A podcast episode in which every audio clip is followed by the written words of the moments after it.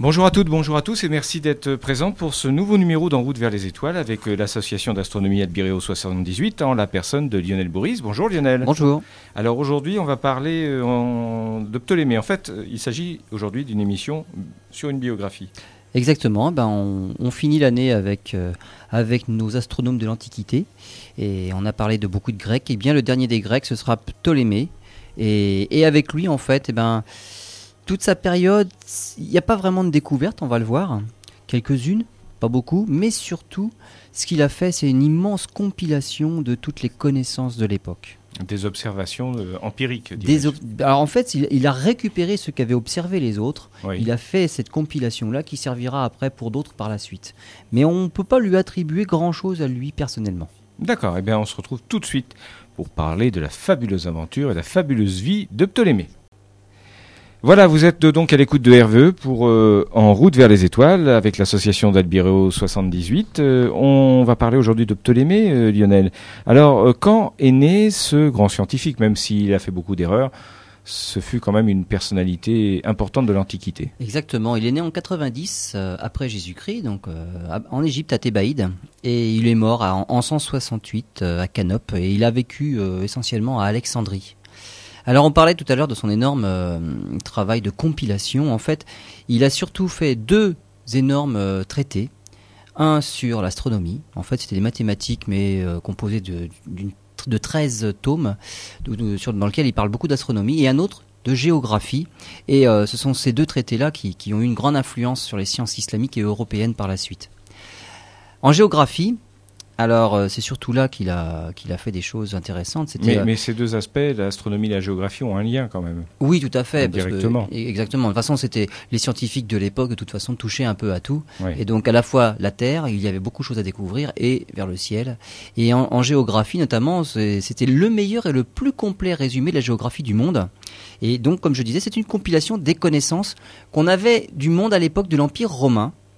Et malgré tout, ce n'est pas lui qui a fait toutes ces découvertes-là. On se rend compte que il a réalisé à partir de travaux qui ont été réalisés par un autre géographe, Marinus de Tyr, donc un Romain. Et son monde à l'époque, le monde de, donc on va dire la Terre, le monde habité, s'étendait en gros des Canaries à l'ouest jusqu'à la Chine à l'est. C'est-à-dire le monde qu'on avait découvert, tout simplement. Exactement. Il on n'avait pas fait beaucoup plus d'exploration au-delà, et donc c'était limité des Canaries à la Chine, euh, il avait par contre quelque chose que l'on peut attribuer à Ptolémée, c'est le système de coordonnées. Donc l'équivalent de nos méridiens et, nos parallèles pour les latitudes et les longitudes. Euh, Ptolémée avait en gros la même chose, sauf que pour nous, par exemple, si nos latitudes sont comptées de 0 degré à l'équateur à 90 degrés au pôle, nous sommes à peu près à 48 degrés de latitude nord, eh bien pour, euh, Ptolémée, c'était compté c'était assez rigolo. C'était simplement euh, compter en, nombre d'heures euh, au solstice d'été. C'est-à-dire? C'est-à-dire qu'au solstice d'été, à l'équateur, le jour dure exactement 12 heures. Et plus on va vers le nord, plus il dure longtemps. Et donc, dans l'absolu, au pôle nord, il y aurait un, un parallèle qui serait le parallèle 24 heures. Alors, il ne connaissait pas jusqu'au pôle Nord, en fait. ses coordonnées, on va dire, en latitude s'étendaient en gros du tropique du Capricorne, donc tropique de l'hémisphère sud, jusqu'au cercle polaire arctique au nord. Il n'allait pas au-delà. Voilà, le pôle Nord, il ne connaissait pas. Hein. Exactement. Donc ça allait en croissant. Et si à la limite, si on utilisait ce système-là, si on étendait un petit peu à la sphère, à la, Terre actuelle, eh ben plus on va vers le sud, plus le jour est court, puisque de toute façon dans l'hémisphère sud c'est l'hiver lorsque c'est l'été dans l'hémisphère nord, et on se rendrait compte qu'arrivé au pôle sud, eh bien ce serait le, parallèle zéro heure, puisqu'il fait nuit tout, tout, tout le temps. C'est parfaitement faux. Non mais on quand nous on est au solstice d'été, c'est le solstice d'hiver en bas, donc il fait nuit tout le temps. Donc ce serait le solstice, enfin le, le, parallèle zéro heure. Donc lui en fait, on va dire, ça va de 0 au pôle sud à 24 heures au pôle nord en passant par le milieu, donc 12 heures euh, à l'équateur et ainsi de suite. Donc c'est une idée qui est qui est pas fausse, on va dire, c'est original. C'est pas ça qu'on a retenu par la suite puisqu'on est passé en degrés et c'est l'équateur qui était l'origine du repère avec 0 degré à l'équateur. Par contre, quand on parle de longitude, eh bien, ça partait de l'ouest, on va dire, euh, des Canaries. Et les Canaries, puisque c'était le point le plus à l'ouest, ça a été l'origine des latitudes. Et Alors. là, on a parlé en degrés. On situe les Canaries pour nos auditeurs. Hein, les c'est à l'ouest de l'Afrique. hein. Voilà, tout à fait. Ce sont les îles proches de l'Afrique, Voilà. un petit peu dans l'Atlantique. Donc, à l'ouest de l'Afrique, des îles, les Canaries, c'était le point le plus éloigné dans l'Atlantique connu à l'époque. Et donc, on avait affecté le méridien d'origine aux Canaries et on comptait en degrés vers l'est. Alors actuellement, nous avons aussi des méridiens d'origine. Il y a eu le méridien de Paris qui a servi d'origine pendant longtemps après Ptolémée. hein.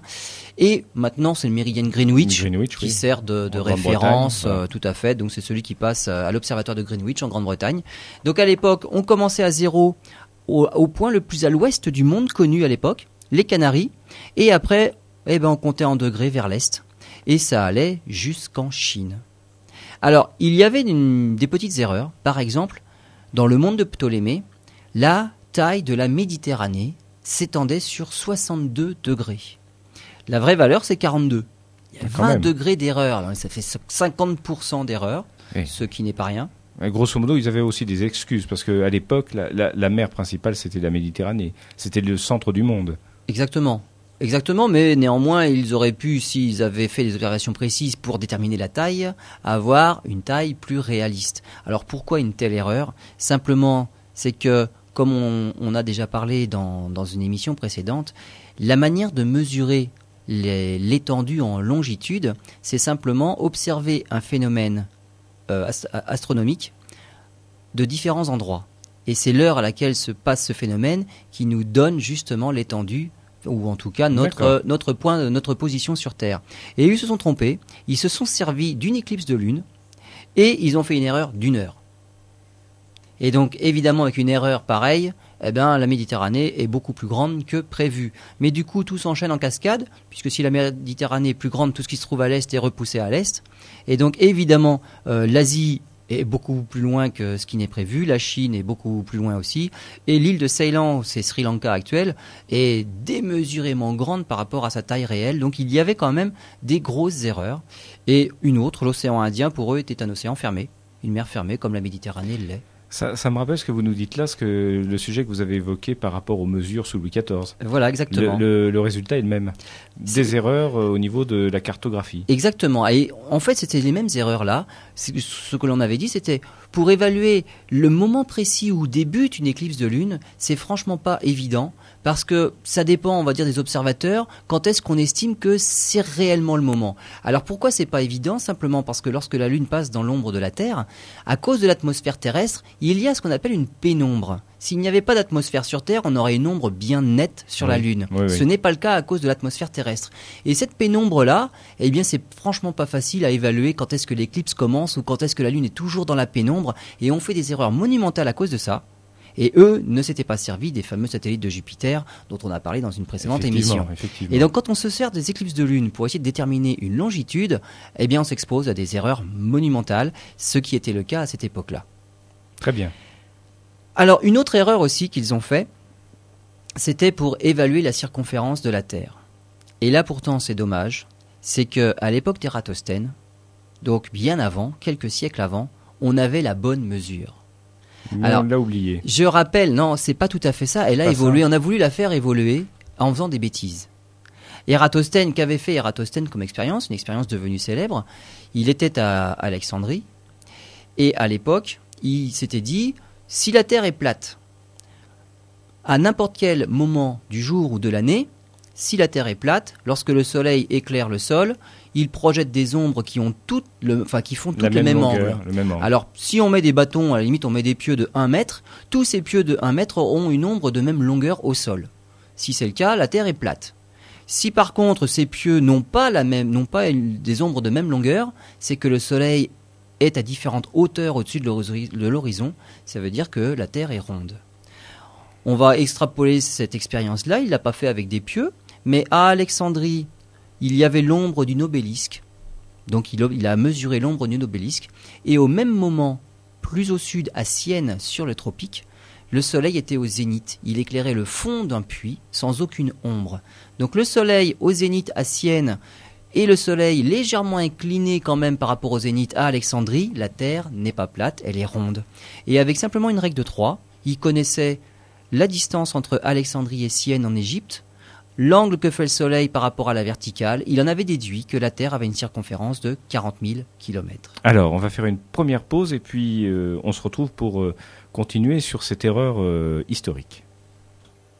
Vous êtes à l'écoute de RVE, donc nous parlons aujourd'hui dans l'émission En route vers les étoiles de Ptolémée. Il y a quelques instants, Lionel, vous nous parliez de, ces, de cette mesure qu'avait fait Eratosthène euh, mesurer la, Terre, mais en tout cas euh, prouver qu'elle était ronde. Déjà, oui, oui, tout à et alors, c'est une, euh, effectivement, c'est une expérience facile à reproduire puisque il y a quelques mois, pendant vos nombreuses vacances, vous avez été dans un pays, vous avez reproduit cette expérience. Voilà, alors en fait, pour reproduire l'expérience, non seulement il faut aller dans un pays, mais en fait, il faut observer le même phénomène à, deux lieux différents, en fait, à différentes latitudes. Et ce qu'a fait Eratosthène à l'époque, c'est une expérience effectivement facile à réaliser. Nous l'avons fait au mois de février. Certains d'entre nous étaient partis faire un stage d'astronomie au Maroc. D'autres étaient restés ici. Et on s'était donné donc pour objectif de refaire l'expérience d'Eratosthène. Et donc, le but était de pouvoir mesurer l'ombre de certains objets à la même heure que ce soit en France et au Maroc. Bien sûr, simultanément. au soleil, alors pas tout à fait simultanément, ce serait simultanément si nous nous trouvions exactement sur le même méridien. S'il y a un léger décalage, quand même le même jour, hein, il faut quand même essayer de faire le même jour, c'est le moment où le soleil passe au méridien, c'est-à-dire le moment où l'ombre est la plus courte pour chacune des personnes, pour chacun des points d'observation. Et effectivement, avec cette, euh, cette méthode-là, on a bien observé que eh bien, les rayons du soleil n'étaient pas inclinés de la même façon en France et, à au Maroc on était vraiment à, l'est de Marrakech, loin à l'est de Marrakech. Et simplement avec notre règle de 3, on a refait comme Eratosthène. Eh bien, on a confirmé qu'en gros, la circonférence de la Terre, c'était 40 000 km. Donc, on est content. Vous confirmez. Hein, on confirme qu'elle est bien ronde et qu'elle a la bonne taille. On est rassuré. Ça n'a pas changé depuis Eratosthène. Mais alors, revenons à Ptolémée, justement. Alors, Ptolémée. il s'est trompé. Voilà. Alors, Ptolémée s'est trompé. Ptolémée s'est trompé, on va dire. C'est pas de sa faute. Lui, en gros, il a rien fait. Il ne fait que compiler ce que font les autres. Et dans sa compilation, Malheureusement, après Eratosthène, il y a eu d'autres expériences qui ont été faites pour essayer de calculer, de mesurer cette, euh, cette taille de Terre-là. Et, bien souvent, en fait, les mesures les plus récentes sont qualifiées de plus justes, de plus précises. Ce n'était pas le Puisque cas. Puisque la science est censée évoluer. Bien sûr. Malheureusement, quand on fait des erreurs après, eh bien, on, tient compte des erreurs vrai. Alors, c'est euh, Posidonius un autre astronome qui avait, qui avait essayé de remesurer euh, justement cette taille de la Terre. Et lui avait eu une autre idée qui marche tout aussi bien, mais qui est quand même beaucoup plus difficile à réaliser, c'est mesurer la hauteur d'une étoile au-dessus de l'horizon. La longueur de l'ombre, c'est facile à mesurer.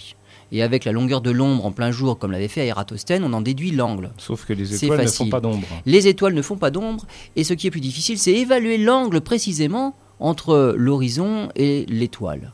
Ah, ça, c'est beaucoup plus difficile à faire.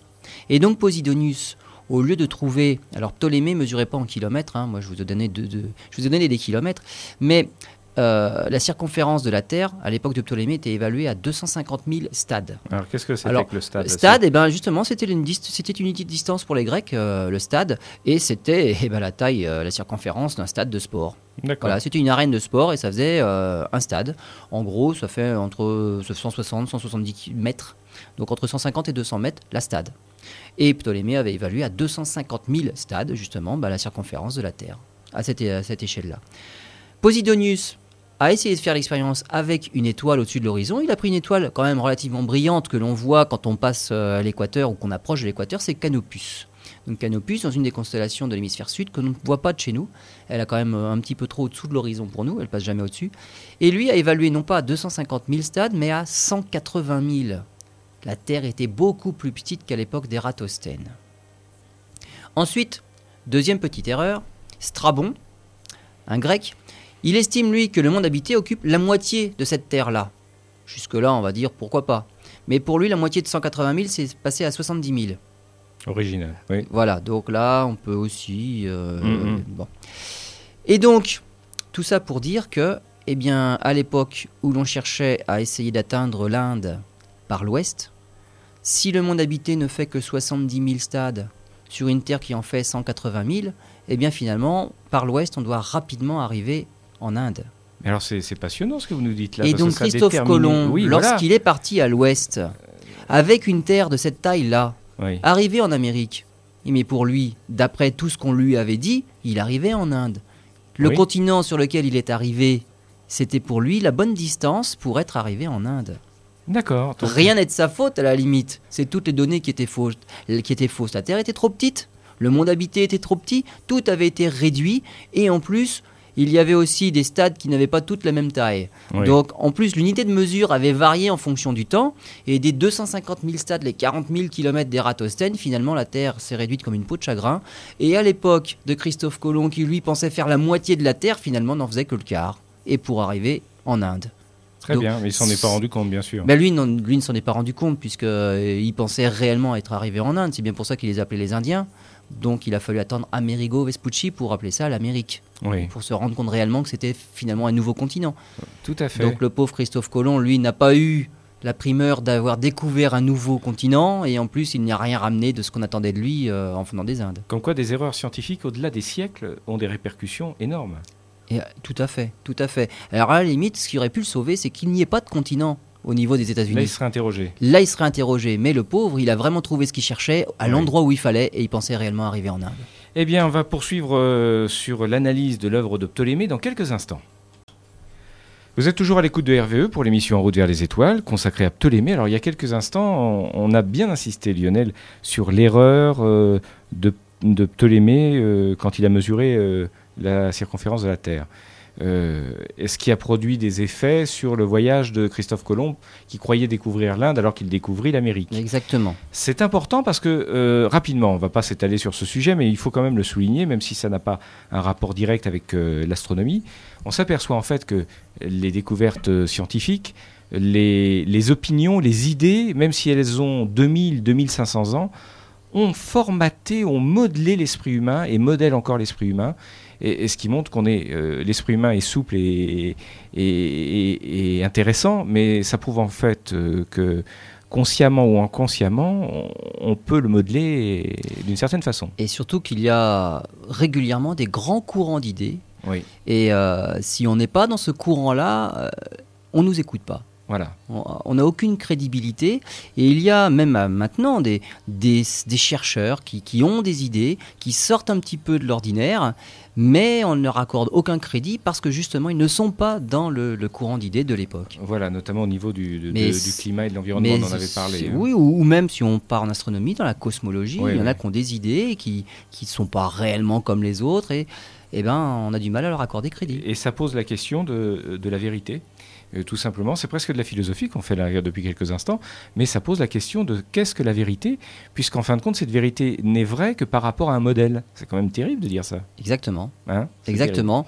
Et ce dont on va parler euh, par la suite, on verra que. terrible. Voilà, et, et quand vous parliez un instant des grands courants d'idées, il faut dire que Ptolémée a été un sacré courant d'idées, puisqu'on a brûlé des gens euh, qui remettaient en cause euh, ses analyses. hein. Pendant longtemps. Pendant longtemps. Pendant très longtemps. Pendant très En longtemps. fait, euh, tout, tout ce qu'a dit Ptolémée, enfin tout ce qu'a récupéré Ptolémée, ça, ça a duré de, de- de- ça a duré pratiquement 2000 ans. Oui. Donc effectivement, ça a marqué les esprits, ça a marqué tout le Moyen Âge.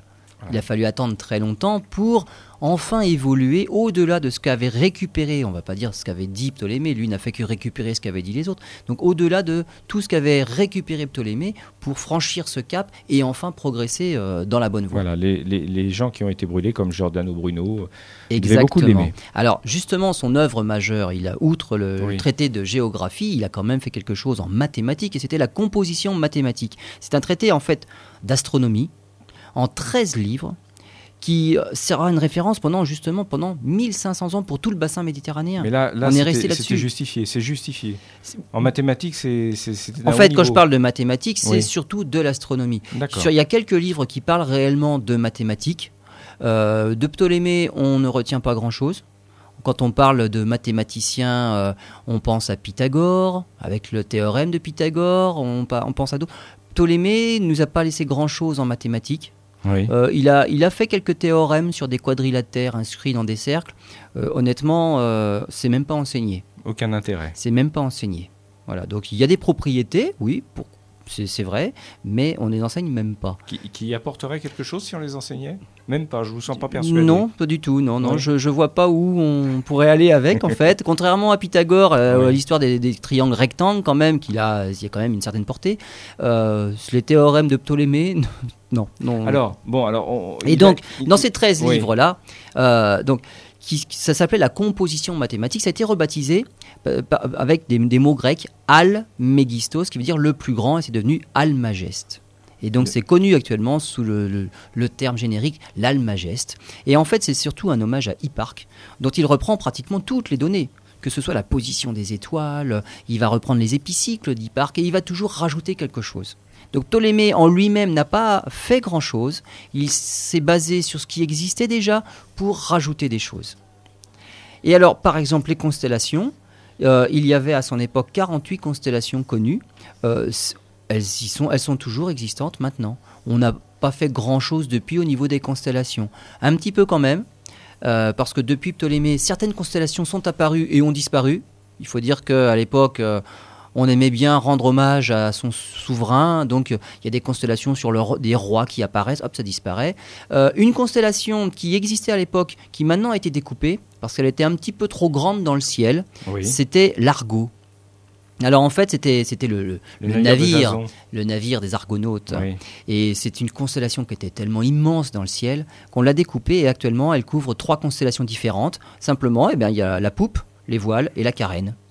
Donc il y a trois constellations différentes, mais qui reforment probablement quand même tout le navire des Argonautes. Alors pour, me souvenir un peu de tout ce qui a été dit dans les émissions précédentes, euh, même si euh, Ptolémée a effectivement euh, apporté quelque chose en astronomie en, décrivant, en donnant une liste de 48 constellations, j'ai de vagues souvenirs, de vos propos en tout cas, qui, qui disaient que bah, Ptolémée, en matière d'astronomie, il était aussi dans les choux, si on peut parler vulgairement. Alors voilà, en fait, depuis Aristarque, qui lui avait mis le Soleil au centre du système solaire, on avait régressé et Ptolémée a continué dans cette idée-là. Il a laissé la Terre au centre du système solaire. On a un système géocentrique.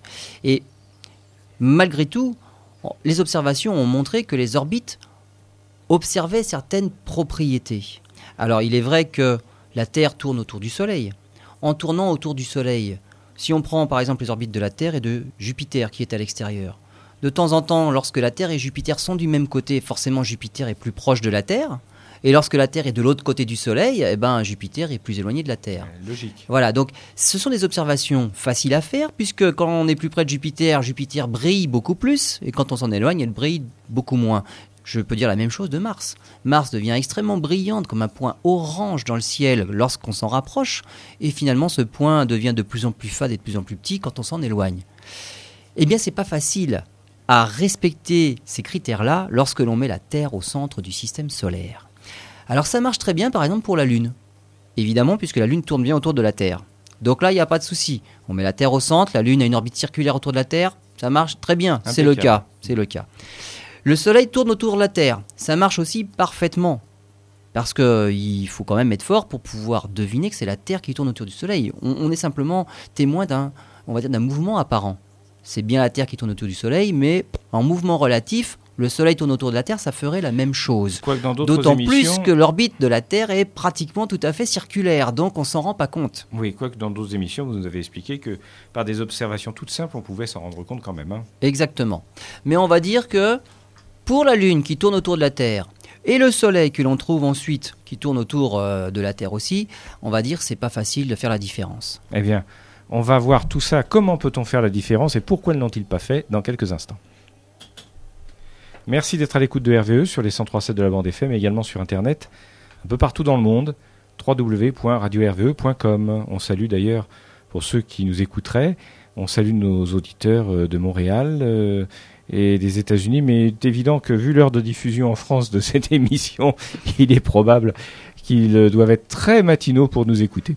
Alors euh, Lionel, revenons sérieusement à, notre sujet d'aujourd'hui. Ptolémée, euh, on parlait de justement de cette erreur, enfin de cette difficulté à observer que le Soleil ne tourne pas autour de la Terre. Voilà, exactement. Alors le Soleil tourne pas autour de la Terre, ça c'est pas facile à observer, euh, mais on va dire avec son sa maquette, si on met le Soleil qui tourne autour de la Terre, ça marche à peu près bien. Euh, ce qui marche mal, comme on le disait, ce sont les planètes extérieures à la Terre, comme Mars, Jupiter, Saturne. Saturne, c'est moins visible parce qu'on se rend pas compte qu'elle est de temps en temps plus proche, de temps en temps plus loin, mais on va dire Mars, là, c'est flagrant. Et alors, pour pouvoir expliquer cette rotation un peu bizarre en mettant la Terre au centre de ce système solaire-là et pouvoir expliquer l'orbite de Mars, qui pourtant doit être circulaire, puisque tout est parfait dans, ce monde, eh bien là, il va falloir commencer à réfléchir à d'autres choses et on va augmenter un petit peu cette maquette-là, on va lui apporter des, des, des améliorations. Et alors, les orbites des planètes autour de la Terre, on va appeler ça, alors pas les orbites, mais on va dire, elles circulent sur des grands cercles qu'on va appeler des déférents. Et la planète ne circule pas tout à fait sur ce déférent-là, elle circule sur un petit cercle qui, lui, se trouve sur le grand cercle. Alors, je m'explique. Je m'explique. compliqué. On va imaginer le système Soleil au centre, la Terre tourne autour du Soleil, mhm. et la Lune tourne autour de la Terre dans ce, dans ce système-là, on va dire, la Terre est en train de parcourir le déférent, c'est l'orbite de la Terre, et la Lune parcourt un épicycle autour de ce déférent-là. Voilà. Maintenant, si on enlève la Terre, évidemment la Lune pourrait plus euh, avoir l'orbite qu'elle a, mais on va dire, voilà ce que font les planètes dans le système de Ptolémée. Les planètes sont sur des épicycles comme ça, autour du déférent. Ça fait des petits cercles autour du grand cercle. Et les petits sont des épicycles, les grands sont des déférents. Et voilà ce qu'a trouvé, enfin, c'était Hipparque qui avait trouvé l'idée, et Ptolémée l'a complété, pour expliquer que de temps en temps les planètes sont plus proches et de temps en temps les planètes sont plus éloignées, eh bien, on va jouer sur la taille de l'épicycle par rapport au déférent. Ça peut être des grands cercles. Et de temps en temps, la planète, elle va se rapprocher beaucoup plus de la Terre. Et de temps en temps, son épicycle, elle va être de l'autre côté, elle va être beaucoup plus éloignée. Et en combinant les jeux de quelle vitesse elle parcourt le déférent et quelle vitesse elle parcourt l'épicycle, on va réussir à expliquer les orbites des planètes telles qu'on les observe.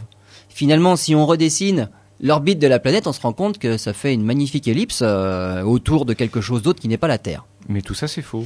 Alors, on va dire que c'est pas faux, c'est compliqué. C'est compliqué. On arrive avec, en laissant la Terre au centre, on complique les choses pour que ça puisse coller aux observations. Ça devient compliqué. Mais on va dire pourquoi pas? Ça marche. Ça marche. Ça marche. C'est juste compliqué. Ce qu'il faudra se poser comme question, c'est autour de quoi tournent les planètes si elles tournent autour des épicycles? Parce que il y a bien quelque chose au centre là. Ça, effectivement, ce n'est pas physique là. Hum, hum, là, hum. Newton, euh, on est bien d'accord pour dire qu'il faut qu'il y ait une masse au centre pour pouvoir tourner autour. Euh, une planète, si elle tourne autour d'un épicycle, comme je reprenais pour la Lune tout à l'heure, la Lune tourne autour de la Terre. Si j'enlève la Terre, elle risque pas de tourner autour de quoi que ce soit. Il n'y a plus de Terre. C'est une histoire sans fin. Ça, donc voilà. Donc c'est une, une, maquette, on va dire, qui marche, mais qui physiquement est tout à fait fausse parce que une planète sur son épicycle, forcément, elle doit tourner autour de quelque chose qui se trouve au centre de l'épicycle. Ce qui n'est pas le cas dans le système de Ptolémée. Ça tourne, on va dire, furtivement autour de quelque chose, mais on ne peut pas expliquer autour de quoi.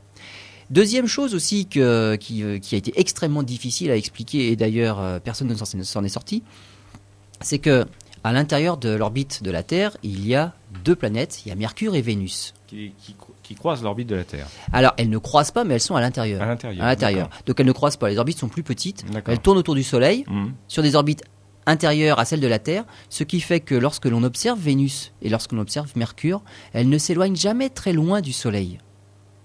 Jamais très loin. Elles ne sont jamais, on va dire, on peut pas les voir à minuit. Elles passent jamais dans le dos de la Terre, puisqu'elles sont toujours autour du Soleil. D'accord. Et donc, dans le système de Ptolémée, là, où toutes les planètes occupent des orbites qui croissent à partir de celles de la Terre, comment faire pour que le Soleil tourne autour de la Terre sur une orbite circulaire? Mercure et Vénus font de même, elles peuvent passer dans le dos de la Terre.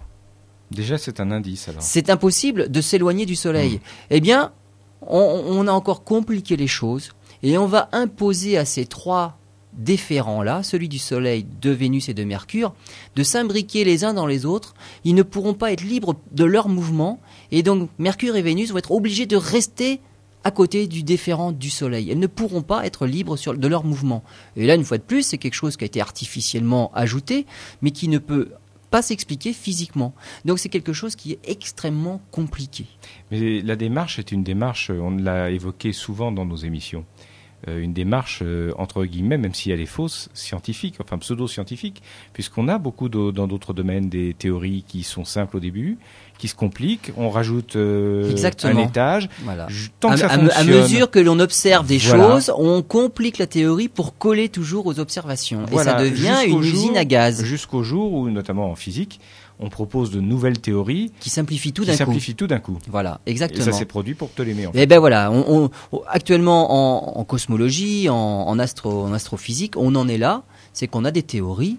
Euh, notamment avec euh, toute cette matière noire, l'énergie sombre, on rajoute des choses et on rajoute beaucoup de matière noire, justement quelque chose de mystérieux qui n'est pas du tout quelque chose d'observable en plus, on ne sait pas ce que c'est, c'est inconnu, c'est inobservable, ce n'est pas de la matière ordinaire. Mais cette matière noire là, on en a besoin pour coller aux observations par rapport aux théories que l'on a. Mais s'il y en a d'autres qui sont là pour dire, mais si on corrigeait simplement un petit peu la théorie, on pourrait coller aux observations sans avoir à rajouter des choses comme exactement comme l'a fait Ptolémée avec ses épiciques, ses déférents, et on rajoute des choses dans la maquette pour que ça colle aux observations.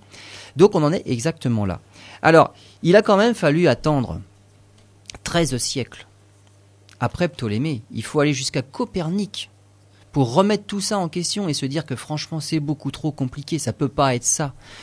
Sous Aristarque, on l'avait dit.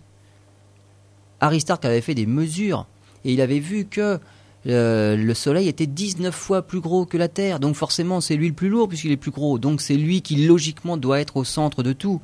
Et donc on avait oublié, on avait balayé tout ça jusqu'à jusqu'à Copernic, et c'est Copernic qui le premier est revenu au système d'Aristarque pratiquement, c'est 1800 ans, 2000 ans pratiquement, on va dire, avec un système géocentrique.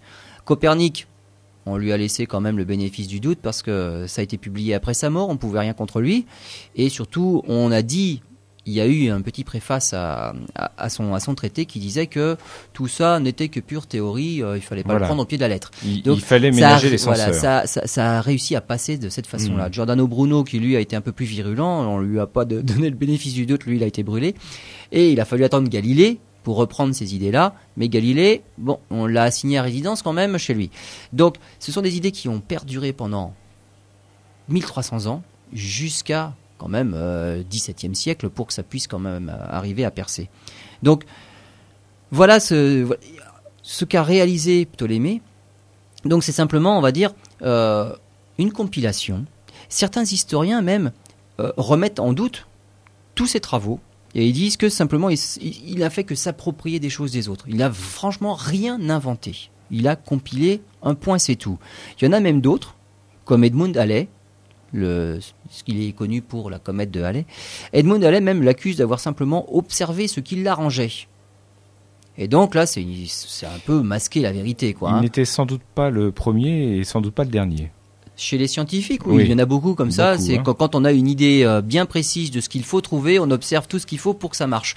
Et en fait, tout ce qui marche pas, on le classe dans les données erronées. Oui. Et évidemment, c'est normal, hmm. normal. Et donc, il y en a certains qui vont même jusqu'à accuser Ptolémée d'avoir simplement arrangé la vérité, caché les choses qui auraient pu prouver le contraire, et donc euh, ne garder que ce qui allait en direction de sa théorie et en faveur de tout ce qu'il avançait.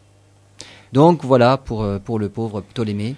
Alors Ptolémée, on lui rend quand même hommage parce qu'il a marqué près de 2000 ans de l'histoire des sciences euh, sur Terre. Euh, et, peut-être que s'il avait eu d'autres connaissances, il aurait évolué en tout cas. Hein, exactement, hein. exactement. Mais bon, c'était l'homme de son temps. Si, c'est une banalité de le dire, mais c'est la réalité. Hein. Tout à fait, tout à fait. Et il a fallu, euh, comme c'était quand même des données, il, se basait sur des choses qui elles avaient été faites précisément.